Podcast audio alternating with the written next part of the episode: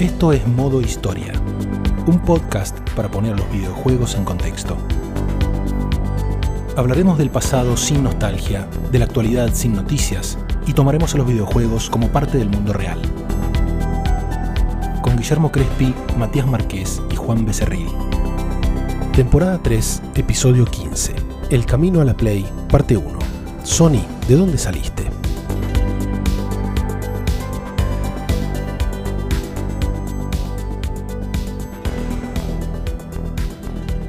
Bueno, ha sido un largo camino, pero llegamos finalmente al cierre de la tercera temporada, o más precisamente a su primera parte, donde vamos a dedicarnos a contar la historia de una empresa que desde hace unos 25 años más o menos, digamos, es sinónimo de videojuegos para muchísima gente, pero que hasta ese punto, siquiera la idea de que alcanzaran el éxito que lograron luego en ese mercado, parecía casi imposible, incluso para la gran mayoría de la gente que trabajaba ahí.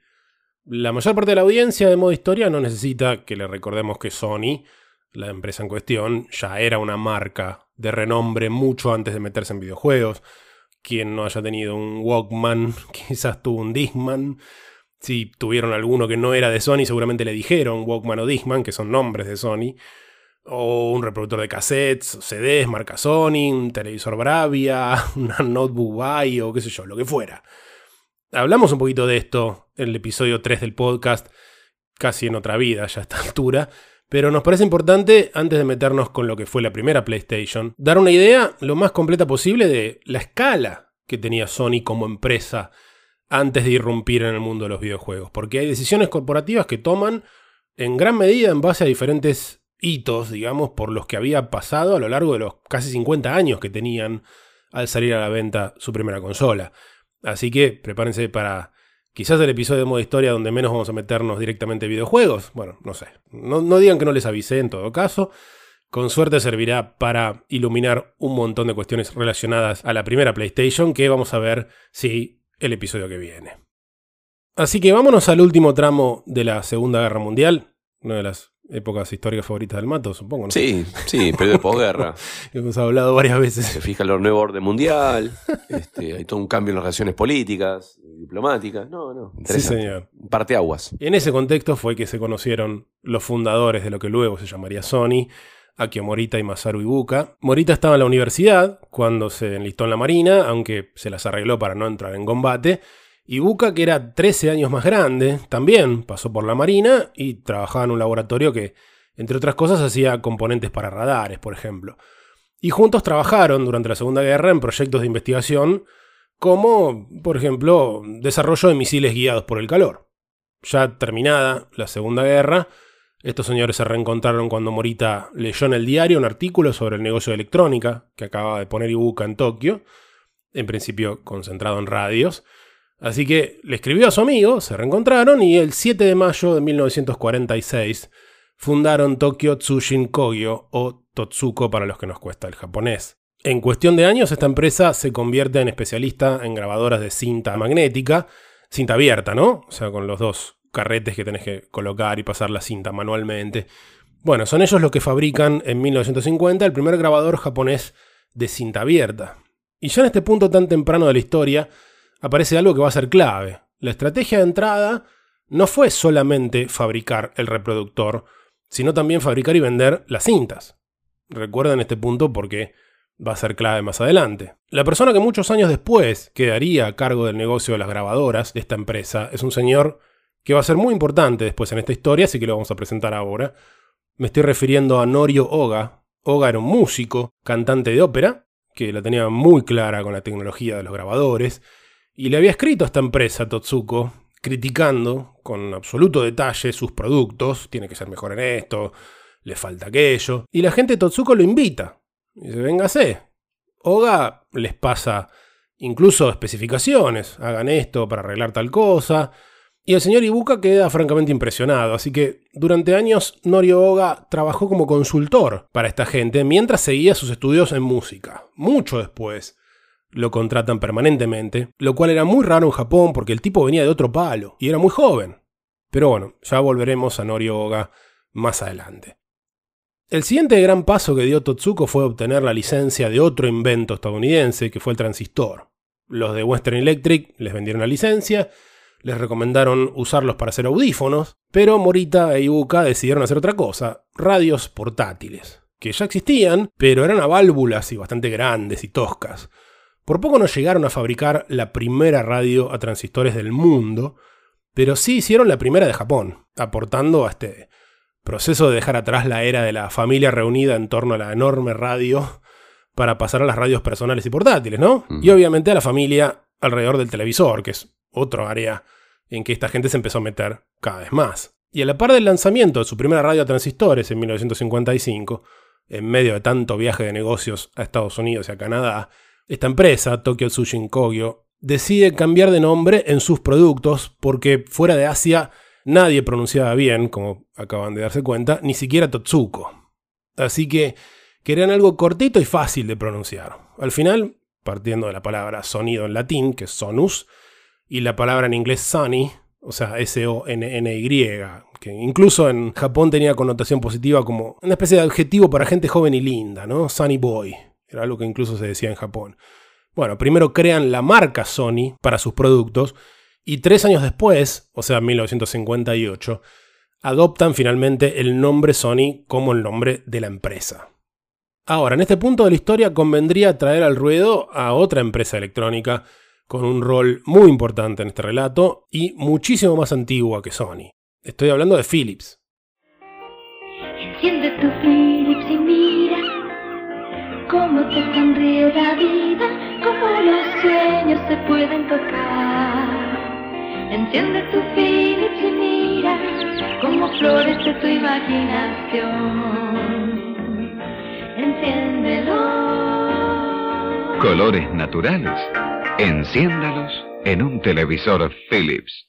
Entre los viajes de negocio que hicieron los fundadores de Sony en los años 50, hubo visitas a un país que hasta hace algunas décadas todo el mundo les llamaba simplemente Holanda, o sea, los Países Bajos. Philips había nacido en esa región en 1891, o sea, es casi tan vieja como Nintendo. Al lado de Philips, Sony acababa de nacer, francamente. Y Philips estaba muy bien instalada en todas partes del mundo. Así que esa visita es un empuje importante para que Sony apunte a hacer lo mismo. Primero Sony abre oficinas en diferentes países y el 15 de febrero de 1960 nace en Nueva York Sony Corporation of America, que en el año 1960 una empresa japonesa inaugura una división en Estados Unidos y encima un año y medio después abriera la posibilidad de comprar acciones en esta empresa. Era algo bastante raro. Pero más allá de la influencia que Philips tuvo en la expansión de Sony, la relación entre estas empresas se afianzó por otro lado, dijimos que Sony era especialista en grabadoras, ¿no? Entre otras cosas. Esto incluso lo hemos visto de costado en Mafalda, que es una referencia que a veces usamos en modo historia. Nos viene bárbaro, sobre todo cuando hablamos de fines de los 60. Hay por lo menos dos chistes con Miguelito donde Japón es igual a grabadores. Uno es Miguelito se cuelga recordando el nombre de la marca de grabador de su tío, que era, se llamaba Kayubuki, que es un invento de él obviamente. Y el otro está discutiendo con Felipe sobre si los villanos que vieron una película eran chinos, como Miguelito cree, o japoneses, como le dice Felipe. Y Miguelito, insistiendo con que no eran japoneses, le dice, mirá que los que yo digo, al primero que veían le encajaban un balazo y no un grabador. Así que era directa la relación. Bueno, las grabadoras que estamos hablando eran de cinta abierta, ¿no? Como dijimos hace un rato manipular ese tipo de cintas es algo que conlleva un cuidado que no hace falta explicar demasiado, era bastante engorroso. Por eso, ya a fines de los 50 habían empezado a aparecer formatos de cinta magnética, pero no abierta, sino protegida por algún tipo de estuche, cartucho o cassette. Y el cassette de audio típico que conocemos es el compact cassette de Philips. Mm. O sea, fue Philips la que apareció con ese formato en 1963 frente a otros formatos que le pelearon, como uno de, por ejemplo, Grundig con Telefunken. Marcas alemanas con larga historia en Argentina. Por eso, antes de empezar a grabar, comentábamos entre nosotros que este es el episodio más boomer de modo historia. O sea, llamen a sus padres antes de. O sea, pongan pausa. Decime qué es Telefunken, ¿te suena? Había una historia del Telefunken antes de haberlo comprado en la sucursal cercana de su barrio. Más básico, decime que es un grabador. Claro. ¿Qué, es grabar? El concepto Grabame el programa porque no voy a poder eh, verlo ese día. Pongan a grabar este podcast. Todo esto me parece importante aclararlo porque, o sea, una buena parte de esta historia es acerca de guerras de formatos. Por eso digo esto de. Nosotros decimos el cassette. Si más o menos nos siguen y piensan, o uno dice el cassette de audio, por ejemplo, para separarlo de audio y video. Mm. Ese es específicamente un formato de esos cassettes. Es el compact cassette que inventa Philips. La mayoría solamente recordamos quién ganó esta guerra de formatos. Pero lo más habitual es que muchos formatos incompatibles entre sí peleen por cuál va a quedar como estándar mundial. Y Sony quería hacer esto. Quería establecer un estándar mundial, pero no les daba el cuero para mandarse solos. Entonces se plegaron al cassette de Philips y colaboraron con Philips. Primera de muchas colaboraciones que vamos a ir viendo. Incluso fue Sony la que insistió para que liberaran la patente de ese formato, algo que fue por supuesto clave para que se adoptara como estándar. Guille, para hacer un paralelismo tal vez para los más jóvenes, los menos boomers que nos escuchan, que estamos hablando de una era, y esto lo repetimos también un montón de veces, donde el progreso tecnológico todavía era hardware, Hmm. todavía eran aparatos, eran cosas físicas. Para, tal vez para entender como esa dinámica desde la visión de, de más actual, desde hoy, es similar a Yahoo versus Google, Sí, viendo quién va a ser el buscador por defecto o una red o MySpace versus Facebook. Claro. Hoy, hoy todas estas peleas se ven, se ven en el mundo del software. Estamos acá en una era donde eran aparatos y también pre-globalización. O sea, estamos hablando de los 60 donde todavía podía suceder algo en la otra esquina del mundo, en Japón, y que a Occidente no llegue por unos años. Sí, ni hablar. Y también retomando al autor que habíamos visto hace un par de episodios, es el- la etapa de lo que Bauman llama la modernidad pesada. Grandes aparatos, cuanto más grande mejor, ¿no? Era como el eslogan. Claro. Es decir, computadora, hardware, como dijo Juan, en oposición a lo que es la modernidad o la etapa posterior a la modernidad, como llaman postmodernidad, que era la sociedad líquida, donde sí abunda el software, lo intangible, lo que no podemos tocar. Claro, ¿sí? totalmente. Sí, está- estamos un poco describiendo rápidamente el proceso de, de miniaturización de todo Claro, esto, ¿no? claro. O sea, hace un ratito hablábamos de, la, de las radios gigantes que se instalan en un lugar de la casa y ahí quedó. Porque es como poner una heladera, no la vas corriendo al lugar. Claro, y que de lo físico, de ser tan eh, mínimo, minimalista, y, y reducirlo a su mínima expresión, pasa a, a no ser tangible. Claro, claro. Eh, que se transforma eh, en otra cosa, ¿no? Y, y muta de sustancia, diríamos, ¿no? Sí, totalmente. interesante. Sí, sí. En otro aspecto también, desde, desde otro lado, la velocidad de la comunicación cambió muchísimo. Mm. Para nota de color, por ejemplo, en el 64 Phil Knight, el fundador de Nike, viaja a Japón, en, en un viaje de, había terminado de estudiar, y descubre las zapatillas, creo que eran Tiger, Mm. Que para él eran una novedad. Mm. O sea, zapatillas que él creía que iban a funcionar muy bien para hacer deporte. O sea, todo un concepto de desarrollo de zapatillas que no existía en Estados Unidos y hoy día es casi impensable que exista un tipo de tecnología, cualquiera sea, que esté en Japón y no se conozca en Occidente. Claro. O sea, fue, fue tal el cambio de paradigma en, en estos últimos 20 años que todo esto que vas a contar, Guille, que estás contando, queda casi en la prehistoria.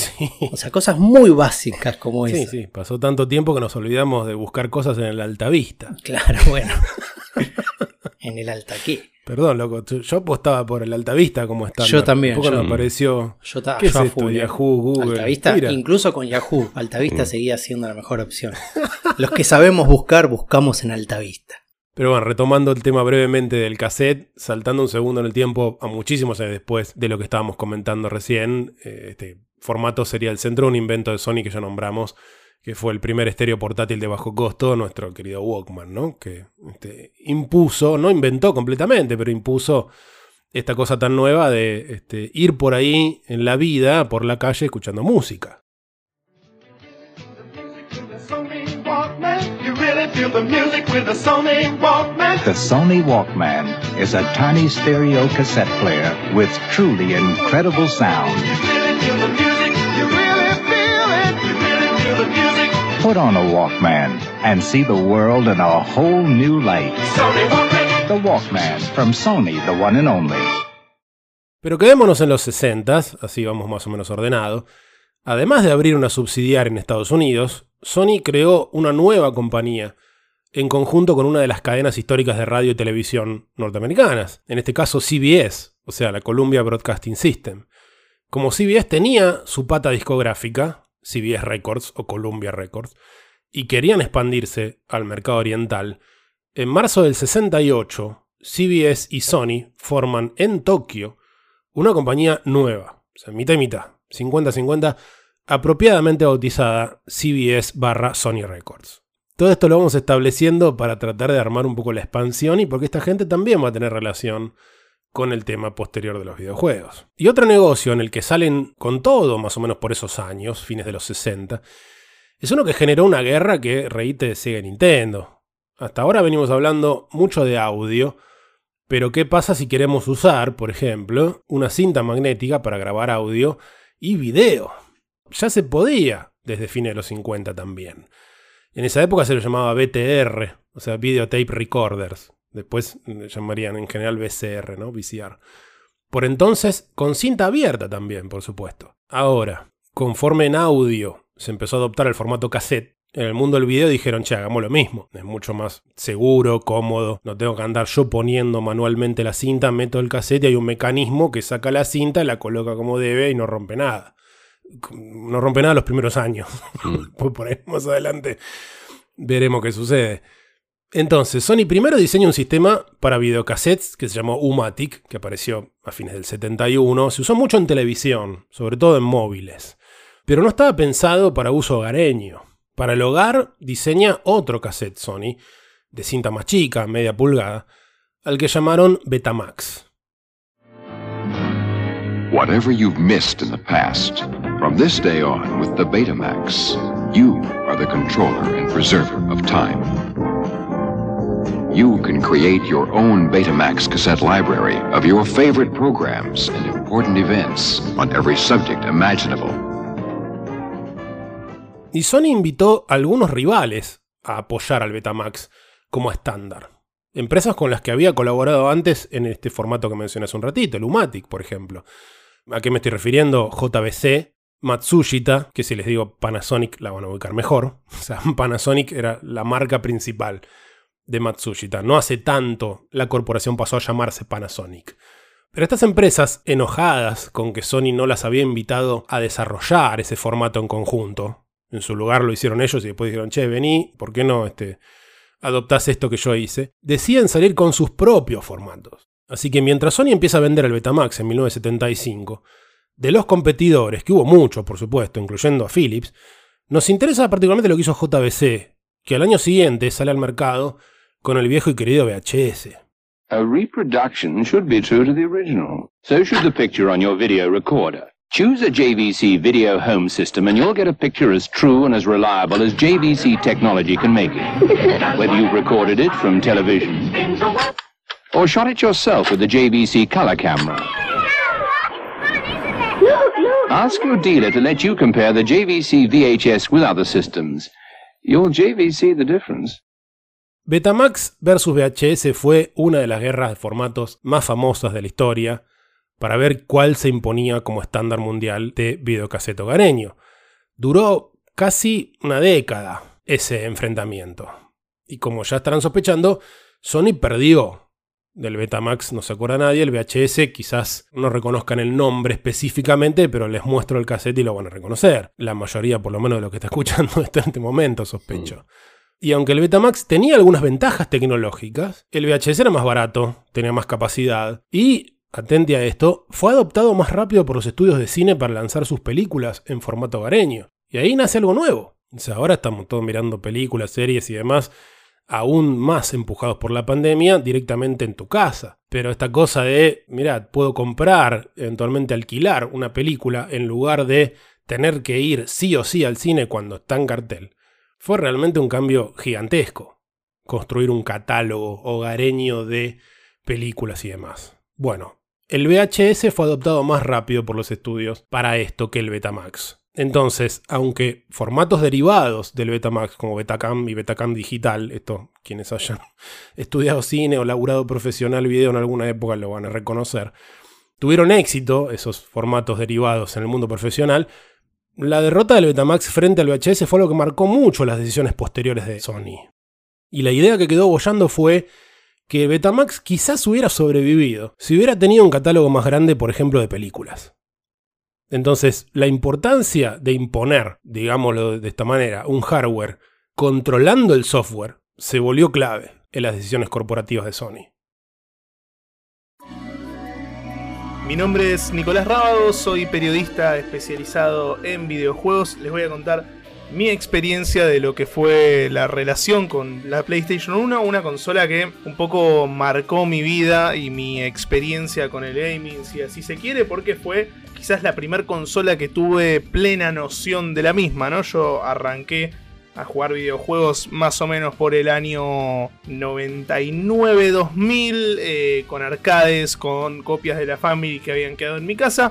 Pero para ese momento eh, todos mis compañeros de la primaria y yo mismo inclusive teníamos estandarizado que la consola era la Play, era la consola del momento, ya era algo habitual para ese entonces. No era raro ir a la casa de alguien y pedir o, para jugar o, ver que tenía una Play, porque era algo que no era tan poco accesible como si era, por ejemplo, la Nintendo 64. En ese momento recuerdo que podías ir a un videoclub, comprabas por un peso una copia de cualquier juego de la PlayStation, mientras que por ese mismo monto podías alquilar el de Nintendo 64. Entonces la diferencia era abismal, ni hablar que vos mismo en esa época las, las PC solían tener lectora de CD y era, era muy fácil grabar tus propios juegos. También estaba el tema de, la gráfica. PlayStation 1 era la primera consola que abusaba del, 3D.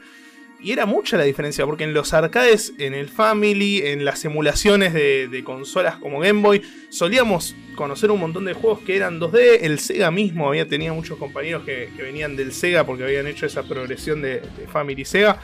Pero la PlayStation la sentíamos como otra cosa, era algo completamente distinto, se, notaba que era una experiencia diferente y que era, era lo top en ese momento. Porque en Nintendo 64 no teníamos tanta noción de la, de Nintendo 64 como consola ni como catálogo, era, para eso estaba la PlayStation. Y empecé a notar el sentido de comunidad más relacionado a lo que eran las IPs, ¿no? O, franquicias nuevas de, videojuegos. Quizás influenciado porque al ser 3D se, se volvía algo más, quizás cinematográfico con Resident Evil, empezó a pasar también con Silent Hill, todas esas franquicias que empezaban a verse en, PlayStation 1 y que no solo te generaban esa sensación de querer más de la franquicia y, por eso se dieron las sucesivas secuelas, sino que te generaba esta comunidad de, bueno, en, mi caso era ir al colegio y debatir con mis compañeros, pero también estaba la, recuerdo la revista Club Play que tenía las guías, internet ya estaba, pero no era el mismo internet que había hoy en día y era y era bastante más difícil conseguir las cosas como lo es ahora, ¿no? Que, cualquier jugador puede entrar a YouTube, buscar cómo hacer tal cosa en tal juego y aparecen 50 videos distintos de cómo hacerlo. Pero bueno, eso es mi recuerdo de la, de la PlayStation, una consola que, amo, que recuerdo con todo el cariño del mundo, porque me, inició formalmente quizás en el gaming por, por su facilidad, porque realmente eh, lo que significa hoy comprar un juego en ese momento era pedir, no sé, para mi cumpleaños me dejaban hacer una lista de 20 juegos y pedía los 20 juegos que quería y así terminé jugando gran parte del catálogo de la consola. Si bien era, inmenso el catálogo, los juegos más destacados los, he jugado todos, o por lo menos los que más me, interesaban a mí. Y, y, fueron épocas muy, muy lindas que recuerdo para el gaming, tanto de Play 1 como Play 2.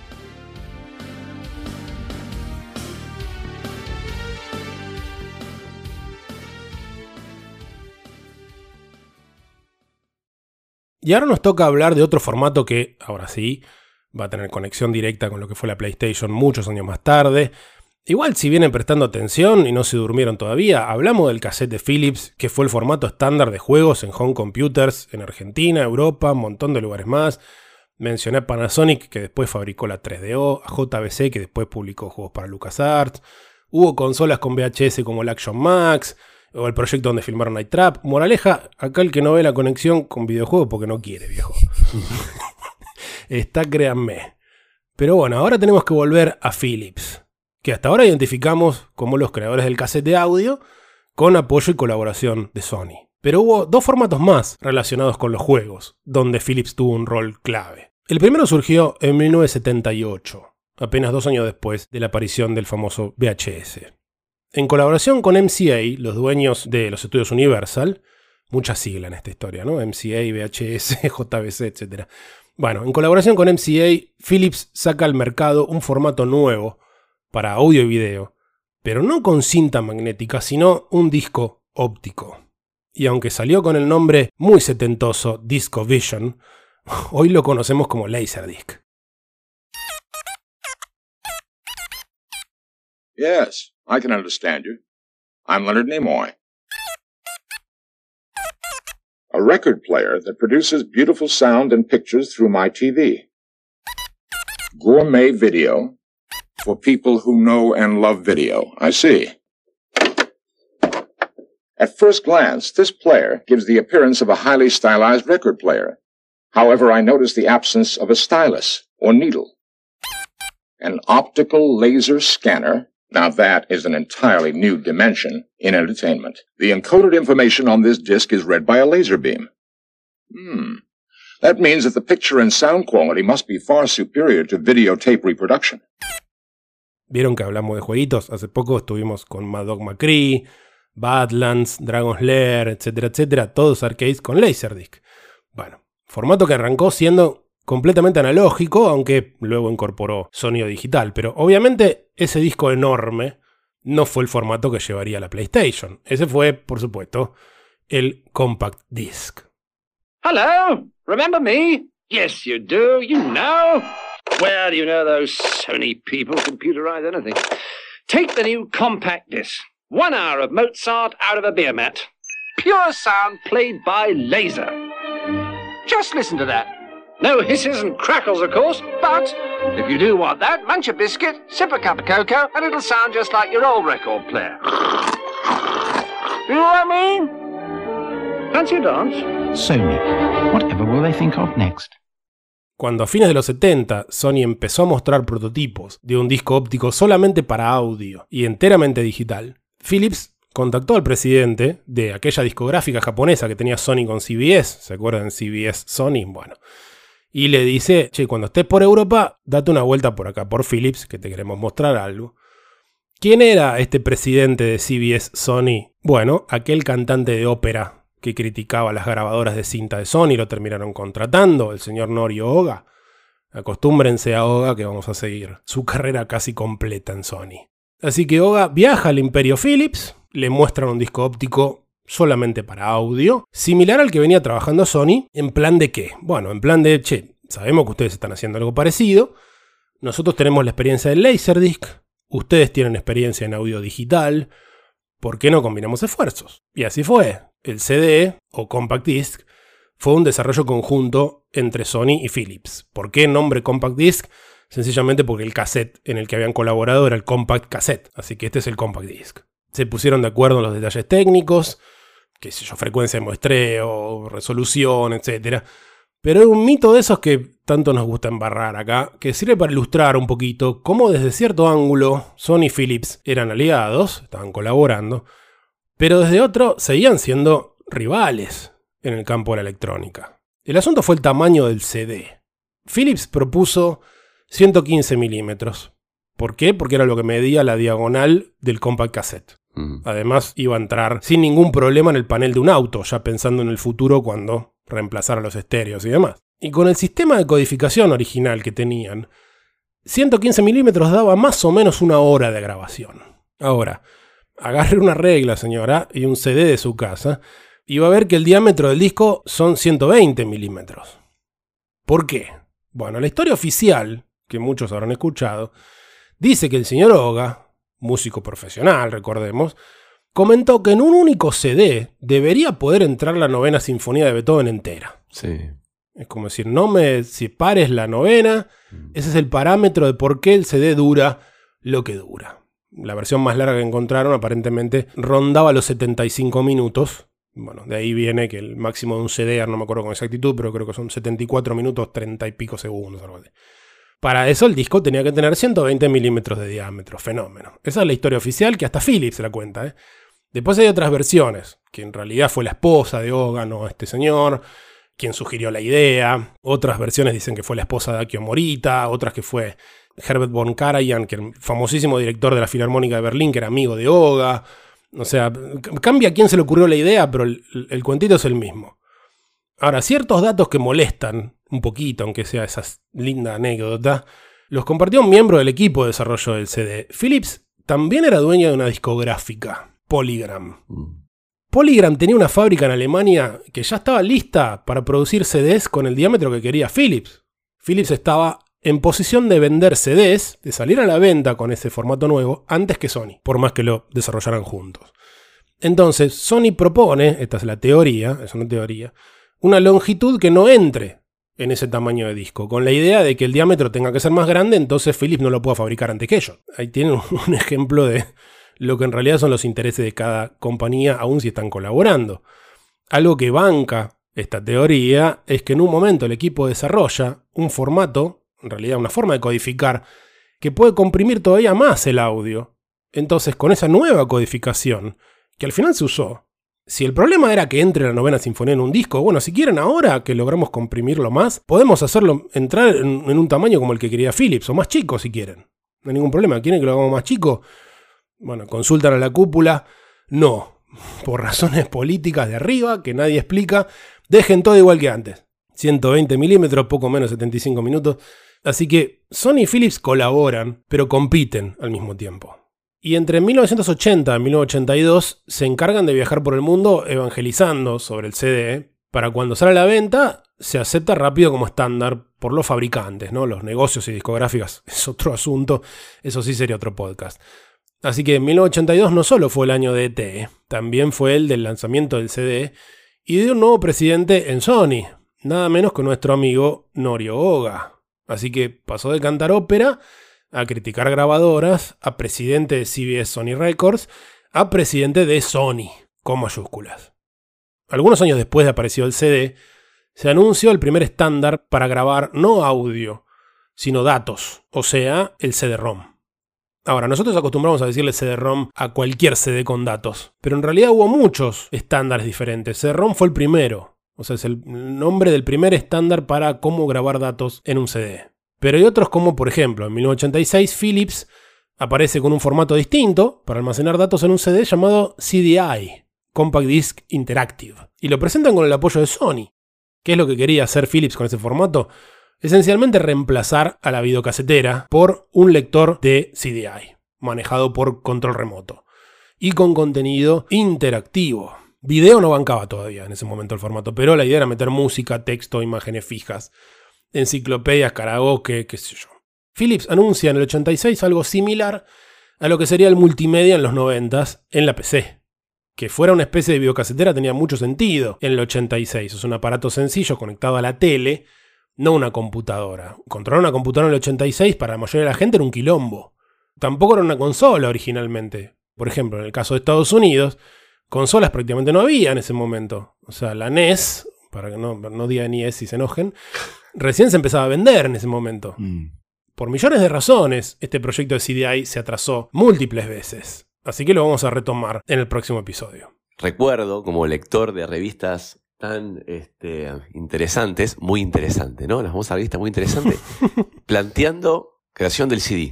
Una serie de precisiones. Primero, va a superar, obviamente, como decían siempre, la calidad del vinilo, pero se va a leer de un solo lado. Recuerdo exacto. Y en segundo lugar, todas las alusiones eran, por ejemplo, me acuerdo patente. Vas a poder consultar la enciclopedia británica no en formato físico, en sus no sé cuántos volúmenes, sino en un tamaño de un disco. Olvídate de la biblioteca ocupando lugar. La enciclopedia británica, siempre usaban ese ejemplo. Ahora va a estar todo condensado en un solo disco que lo vas a poder guardar en el bolsillo. Sí, totalmente. Si quieres como el ejemplo, el ejemplo, perdón, de la condensación y de la concentración, de lo físico a lo, este, a lo, a lo efímero, diríamos. Minimizar lo máximo posible un elemento, ¿no? Esto cuando hablan de CD-ROM, ¿no? Pero cuando hablan de sonido, una calidad superior a la del vinilo, ¿no? Se, incluso mucho más resistente. Siempre las bondades, ¿no? Claro, Los claro, discos claro. de pasta, Al no, ¿no? tener contacto físico, o sea, en un disco, en un vinilo, tenés la, la púa físicamente entrando en contacto con el, con el disco, entonces tenés un ruido, una mugre, digamos, que el CD elimina. Sí, claro. Entonces se hacía mucho quilombo con respecto a eso, que no hay, o sea, es un láser esencialmente, obviamente, Sí, que lo lee. sí. Pero bueno, después está, obviamente, si nos metemos en el territorio de la audiofilia, Sí. en este momento alguien nos quiere cagar a trompada. Sí, con cuando- el rango dinámico. Incluso después, a fines de los 90, apareció toda la idea del revival. Eh, me compré un tocadisco y vinilo y se escucha mucho mejor que el CD porque el argumento es no se escucha lo metalizado. Claro. Siempre con el mismo argumento. No se escucha esos ruidos Sí, metal. incluso, incluso hoy día, en los últimos años, Sí. hubo un, un- un resurgimiento bastante importante del, Sí, del vinilo, sí, en, sí, del vinilo, sí, en el sí, coleccionismo, mucha reedición. Lo analógico Claro. sobre lo digital, ¿no? La, la grieta del audio, ¿no? Está volviendo incluso el, lo que vos llamaste el compact cassette. que Nosotros llamamos el cassette, está volviendo mucho en lo que es ediciones indie de música y demás. Una cosa de la mano de lo que, agarrándome de lo que decía Mato de las enciclopedias, como de pronto vendían que en un disco ibas a poder tener la enciclopedia británica, es interesante también cómo el marketing empuja este tipo de, de progreso tecnológico, a veces moviendo las aguas casi, no, no con capricho, pero siguiendo obviamente la, la necesidad de generar más dinero. Y si en un momento te vendían la enciclopedia británica anclándose en la posición de estatus que te, que te ofrecía, porque ocupaba una pared en tu casa y porque era muy cara, Mm. 20 años después te estaban vendiendo la enciclopedia, el mismo objeto, la enciclopedia británica, en cuanto a la accesibilidad. Vas Sí. a poder, en, en un momento sirve porque podés exhibir un nivel de estatus. 20 años después sirve porque podés acceder a la información. Pero el nivel de estatus de pronto salió de la discusión, ya no es ne- más necesario. Sí, completamente. Plantea Juan también, no vamos a tener el debate en carta enciclopedia británica, porque ahí también No. hay una. Sí, por un tema de derecho y ver cuál de las dos enciclopedias eh, logra imponerse sobre el resto, el tema también de los derechos, de los materiales. Uno ve cómo a partir, creo que del 96, en carta comienza a tener cada vez mayor cantidad de artículos y la enciclopedia británica comienza a bajar las ventas. Eh, Ellos se justificaban, bueno, la calidad la mantenemos, por eso el precio es más alto. En carta, mucho más barato y que se podía, la gran novedad, ¿no? Que se podía actualizar por internet. Hasta que, bueno, eh, post Wikipedia ya es otro cantar, ¿no? Pero era muy interesante ese tema. Es que justamente, o sea, además del- del- de, de lo que planteaba Juan recién, de que la cuestión de estatus salió de- del asunto, Sí. fue durante muchísimos años el símbolo de- del acceso a la información. Sí. O sea, la- la- Sí. la- los volúmenes de lo que fuera, un diccionario, por ejemplo, también. Voy a consultar, era, no sé, se les habrá pasado a muchos. O sea, mi, mi abuelo era, tengo una duda, pero hay que voy al diccionario. Sí. El diccionario de enciclopedia. Y de hecho, muchas, muchas computadoras se vendían con CD-ROM, un CD-ROM de la anatomía, el CD-ROM de biología, el CD-ROM de eh, el mapas, el CD-ROM de medicina. Estaba bien pensado igual, ¿no? Del lado del marketing un poco lo decía Juan, ¿no? Cada CD representaba un área del conocimiento que lo que antes representaban cuatro paredes de una biblioteca, ahora estaba condensado en cinco CD. Y con video y Audiovisual, este, audio sí, y, escucha- sí. y cliquear y escuchar Sí, el himno del país. Sí, sí, sí, la bandera, la capital, el mapa. Sí, que un poco eso después lo toma Wikipedia cuando Sí, uno claro. lo busca. Un país, está el sonido, el himno, está el mapa. eh, lo lo- Y lo lógico, tomó de sí, eso, obviamente. Lo ¿no? absorbe todo Internet, estamos Sí, hablando de sí, acceso sí, a la información, eso termina todo puramente digital. El paso al multimedia te requería todo un campo de conocimiento que hoy parece una pavada, pero en el momento era un paradigma completamente nuevo. Era aprender a comunicarte con un hardware a través de software. Sí, claro. Hay una historia de un profe de, de periodismo que tuve que comentaba en la reacción de Clarín habían llegado los CD-ROM y las lectoras de CD. Y dice, no sé si es verdad, pero por lo menos es pintoresco. Dice que un periodista como de 70, 80 años creía que el, que el CD, viste, en la, en la CPU, eh, servía como apoyavasos. Sí, Yo no sé si desde es un punto de vista es verdad, pero Dice que tocaba el botón y apoyaba el vaso de café en el. no, digo, no sé si es verdad. El tipo lo contaba como muy serio, digo. Claro, claro. Muy preocupado. 50 años después, efectivamente son posavasos. sí, Sí. un verdadero visionario. Claro, la vio. ¿Cómo dormimos? No le invitamos a Héctor Larrea a este, a este episodio. Iba a poder aportar muchísimo. ¿Qué es la rea? No sé, siento que es de la época, hombre de radio. No estamos en ese tema hablando. Llamá a Cacho Fontana y ya está. Y, y hablamos de 24 horas por Malvinas. Le quemamos la cabeza tres horas. Y es verdad que Pinky donó el anillo. Es muy siglo XX cambalache este episodio. Obvio, con Tete Custaró, boludo. Lo haría, te juro que lo haría. Un programa así, tres horas hablando. Tres. Fuertísimo. Muy bueno el chiste. Bueno, vamos a saludar a Marcela. Vamos a saludar a ¿Cómo está, Marcela. Hola Marcela. bienvenida. Hola, muy buenas tardes. Estoy muy bien, muchas gracias. En el próximo bloque, la más hispana de las calles porteñas, la Avenida de Mayo, cumple 100 años. Por el lado de Sony, tuvieron muchas incursiones en el mundo, en este caso de la informática, por ejemplo. Si esta parte no es tan conocida en la historia de la empresa, es porque nunca tuvieron demasiado éxito. Fabricaron, por ejemplo, procesadores de texto, no estoy hablando de programas, estoy hablando de máquinas dedicadas para editar texto, era lo que existía. También hicieron home computers del estándar MSX, del cual hablamos algunas veces. Hicieron PCs compatibles con IBM. Y se involucraron con otra guerra de formatos donde sí ganaron, en este caso, a ver la gente en casa. ¿Qué soporte físico de almacenamiento que fue estándar durante muchos años en las PC fue inicialmente, después lo modificaron, inicialmente un invento de Sony? ¿Quieren arriesgar, Matías, Juan? No, opciones. ¿Dónde están las opciones? El disque de tres y medio, muchachos. Oh, Te iba a decir cinco un cuarto, pero quedaba muy vetusto. Casi, no sé, ese no era de ellos. Mirá vos. Ya está. Best episode ever. El disco de tres y, tres y medio lo creó Sony. Sí, señor. Bueno, Después digo, para que nadie nos tire bombas, este, el, el que conocemos como estándar no es exactamente el que inventan eso, Claro. otros lo agarran, lo modifican, pero bueno, Claro. lo arrancó Sony, el tamaño era ese, sus rivales no lo recuerda nadie, o sea, Hitachi propuso uno de 3 pulgadas, Canon uno de 3,8, incluso en la misma Sony hubo otro formato de disquete de 2 pulgadas, nadie se acuerda de todo eso.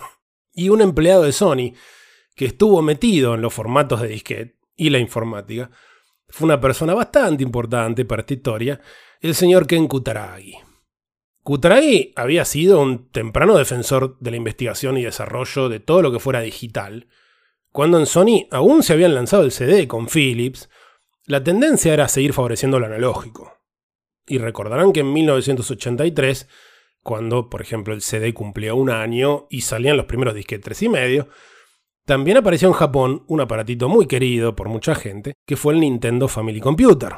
Kutaragi, interesado en los juegos, se lo compró a su hija y, según cuenta, sintió una enorme admiración por el diseño de Nintendo. Y cuando poco después lo transfieren a una división de Sony que se dedicaba a lo digital y le muestran un motor para hacer animaciones 3D en tiempo real, estamos hablando del año 84 aproximadamente, que iban a usar para canales de televisión, Kutaragi empezó a pensar qué lindo sería combinar algo como la Family Computer con esta tecnología 3D. Pero tanto Sony como Nintendo tenían otros planes. Cuando Nintendo saca en 1986 el lector de disquetes para la Famicom, Mm. o sea, el Famicom Disk System, que sale solamente en Japón, a Kutaragi le pareció un desperdicio porque usaba un formato disquete muy inferior a uno de los que habían hecho en Sony, por ejemplo. Acá estamos otra cosa que vamos a volver a ver. Nintendo haciendo un formato diferente a los demás para este, asegurarse el control absoluto. Ahora, por esos días era común que un representante de Sony fuera a las oficinas de Nintendo cada tanto para intentar venderles algún componente electrónico. Así que una vuelta, allá por abril del 86, Kutaragi se prendió. Dijo, "Va, voy con vos. Y empezó a insistirle a Nintendo, a espaldas de Sony, de armar algún proyecto conjunto con ellos. Se estarán dando cuenta que Kutaragi no es un señor japonés tradicional de los que siguen las reglas, y por eso este, mucha gente lo, lo detestaba. Básicamente se cortaba solo. Bueno, por un tiempo no pasó nada entre Nintendo y Sony, hasta que Kutaragi por fin logra convencer a Nintendo de usar en su próxima consola un chip de sonido. De esto no vamos a meter en detalle, pero bueno, un chip de sonido PCM básicamente en lugar de un FM como tenía la Famicom. Chip de sonido que sería años después, por supuesto, el de la Super Famicom, desarrollado por el equipo de Kutaragi y fabricado en Sony. Soy Jess Roth, una cuarta parte de Maravillosa Jugada, que es un medio especializado en videojuegos, y soy una tercera parte de Nerdipedia, el podcast de malditos nerds para IP Noticias. La primera vez que vi una Play fue en un episodio de Nivel X en el que habrán estado mostrando algún juego que no recuerdo. Yo venía jugando juegos de Family y juegos de Super Nintendo. Iba a la casa de mis amigos y jugábamos a Street Fighter o a Sonic en sus Segas. Entonces, en un primer momento la verdad es que no me llamó mucho la atención hasta que un día vi que mostraban las cinemáticas de Final Fantasy VIII y me voló la cabeza. Recuerdo pensar, esto no puede ser real, cómo los videojuegos llegaron a mostrar escenas con personajes que tenían proporciones de personas. También tenías un soundtrack increíble, pero veías esas escenas que en ese momento decía, fa, esto parece salido de una película. En ese momento también estaba Nintendo con Ocarina of Time y mi debate interno era pido una Nintendo 64 o pido una PlayStation. Al final terminó ganando el debate la Play porque quedé muy enamorada de Final Fantasy VIII y se lo terminé pidiendo a mi papá que iba en un viaje de negocios a Estados Unidos. Le di mis ahorros que eran 100 dólares que claramente no llegaban a cubrir el costo de la primera Play, pero mi viejo me hizo creer que sí, que era suficiente y me la trajo chipeada, me la hizo chipear y todo, porque claramente nunca he jugado un juego original en, en la primera Play, no en este país. Y mm, recuerdo de la primera vez que puse el CD de Final Fantasy, me encantó, me enamoré completamente. Eh, fue la primera vez y única vez que sentí que realmente hubo un cambio de generación notorio, algo que yo dije, wow, esto realmente valió la pena la compra de la consola, que vi realmente una diferencia y un antes y un después en lo que son los videojuegos, porque hasta el día de hoy pienso para atrás y sigo recordando esa sensación de asombro. También la PlayStation abrió mucho las posibilidades técnicas de ese momento eh, y permitió que con detalles como estos podías contar historias un poco más complejas. Entonces, aunque suene super cringe, yo sentí que ahora podía jugar videojuegos de adultos, o sea, un poco más serios, que también tenías en la biblioteca, ¿no? Tenías otros juegos que capaz eh, nunca me imaginaría una Super Nintendo como un Resident Evil, ¿no? O un Silent Hill, inclusive un Metal Gear. Entonces, en cierta forma, fue también un cambio respecto de cómo veníamos jugando en consolas. Eran juegos que capaz sí veías más en PC, pero para los que, los que venimos de las consolas fue algo completamente novedoso. Y lo otro que también recuerdo con mucho cariño es que fueron, fue la primera vez que realmente pude tener juegos, ir al videoclub del barrio y comprarme juegos. Porque antes para la family era, o sea, los cartuchos eran bastante caros. Y al tener la, la PlayStation flasheada, chipeada en realidad, podías acceder a los juegos de forma mucho más fácil, mucho más económica. Así que jugué prácticamente a todos los juegos sabidos y por haber y que tuve las posibilidades de poner mis manos sobre en la Play 1 Así que tengo los mejores recuerdos, las mejores memorias con esa consola.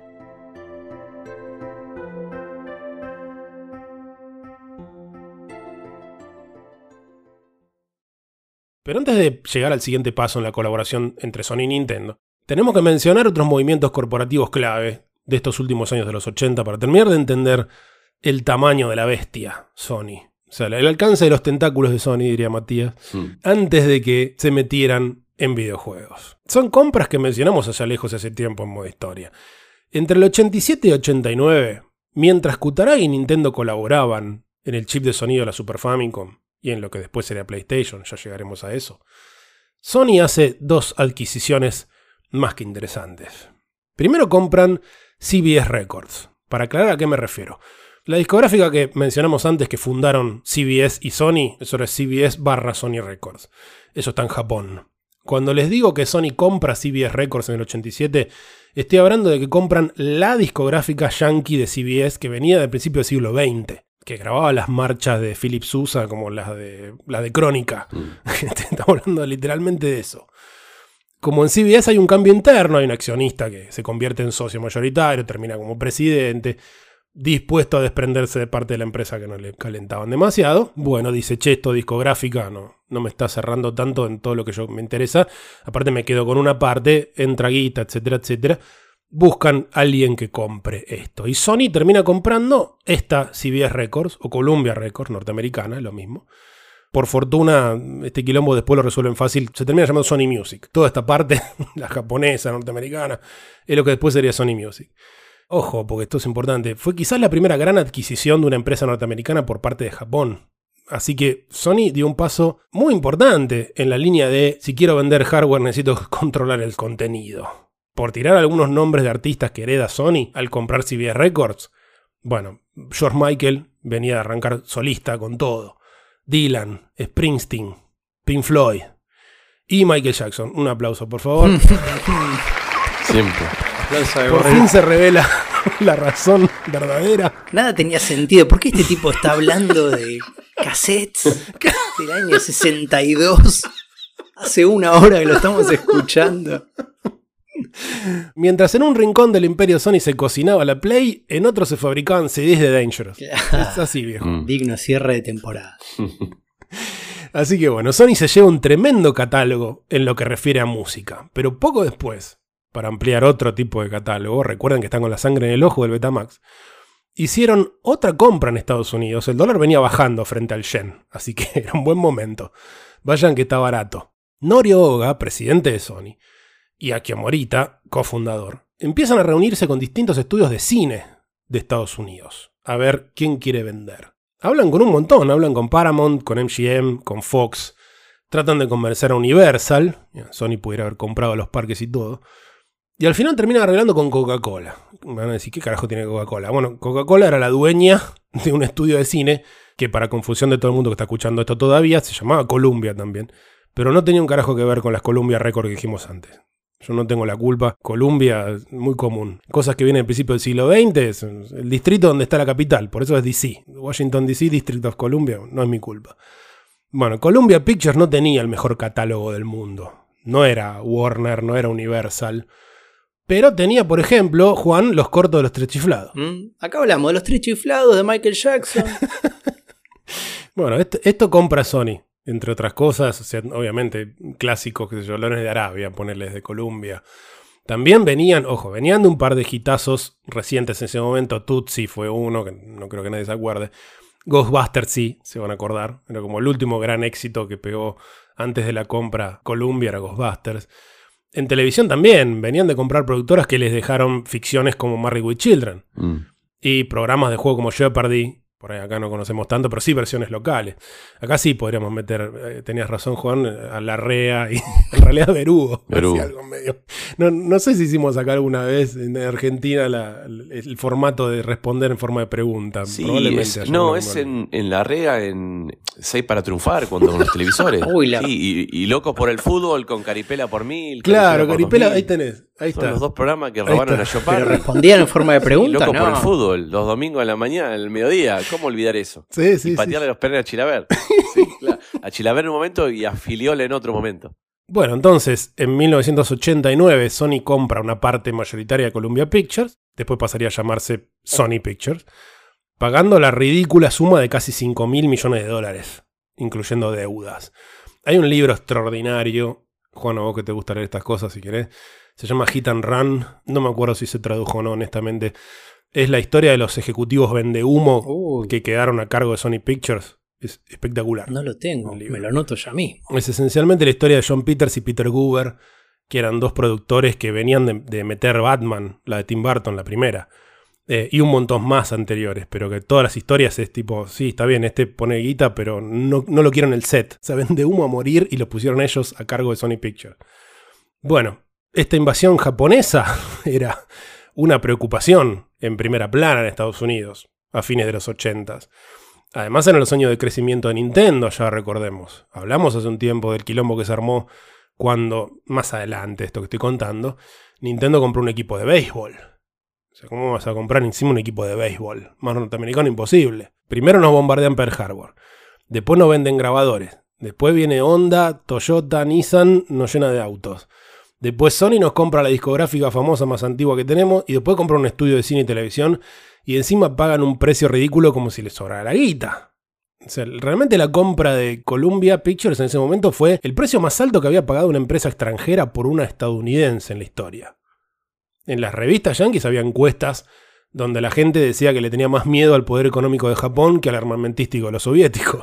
¿Esto en qué año? Esto fue en el 89. Todo el, el sentimiento anti-japonés americano ya estaba disuelto en esa época. Sí, disuelto no sé hasta qué No sé, punto. no sé. Lo que diso- se disolvió lo revolvieron a revolver.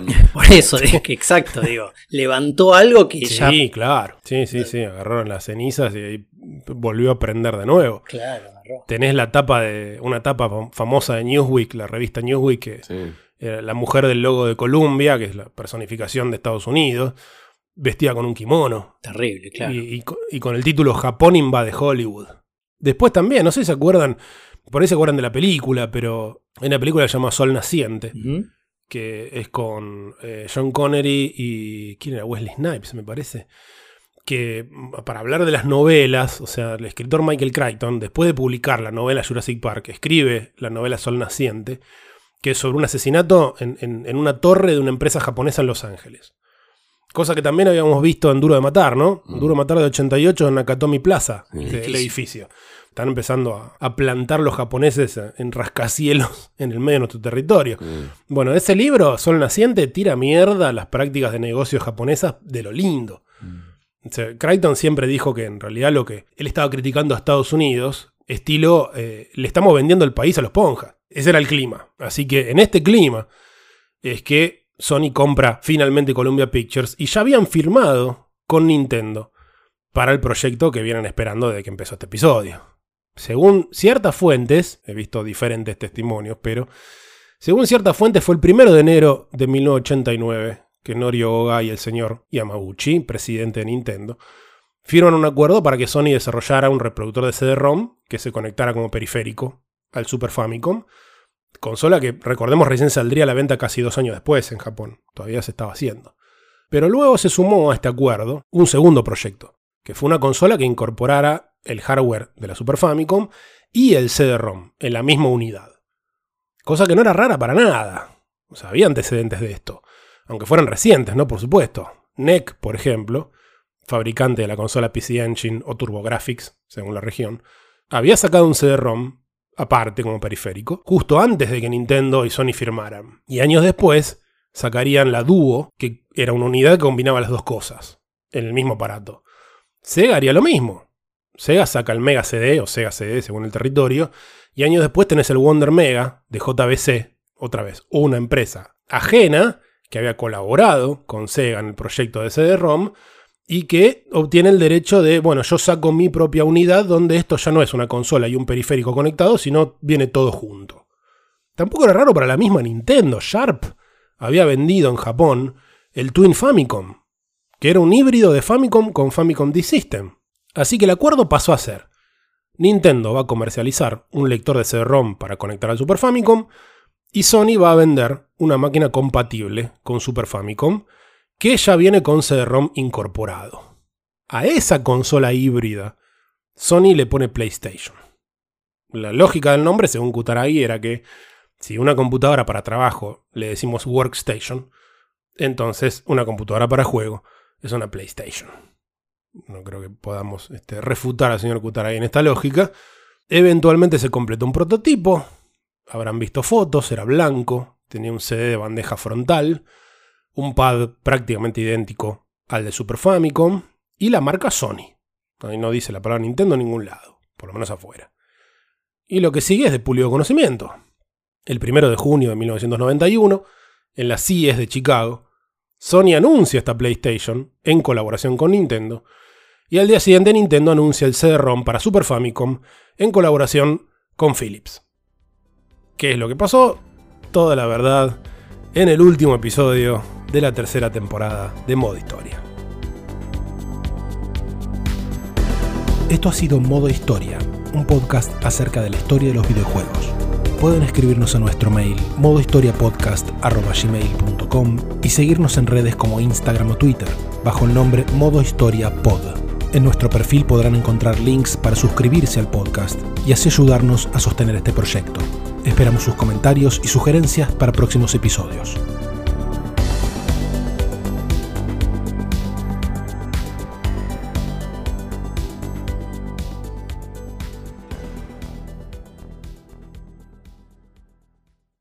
Crespi, rápido esto. La versión argentina de cierto programa que no recuerdo cuál está The Show, pero ¿cuál es el equivalente a Estados Unidos? No, nunca me acuerdo. Sí, no lo eh, sé. Hollywood Squares. ¿Cómo? Hollywood Squares. Hollywood Square. Está bien. Sí. Que tenía Beatriz Salomón acá, pero bueno. Pero en a ver. y el Lambetain. Corta todo, Guille. No, esto no sale, boludo. No, me acordé, boludo. Beatriz Salomón y Lambetain y, y Leonardo. Van a encontrar de- Qué horror. dentro de 20 años las Sí. grabaciones ocultas de. Las cintas perdidas de modo historia. ¿Cómo Ahora, que yo lo se me veía, murieron 15 neuronas juntas. Sí, lo veía lo de mi abuela. Mi abuela veía eso. Qué cosa. No puede tratar así a los trabajadores. Un día formaremos un sindicato y lograremos que nos traten con igualdad y justicia. Luego, al crecer, el poder nos corromperá y los japoneses nos comerán vivos. Los japoneses, esos criadores de pececillos que usan sandalias. Pero qué imaginación. Si hubiera hecho caso a ese joven, en vez de emparedarlo en esa bodega abandonada,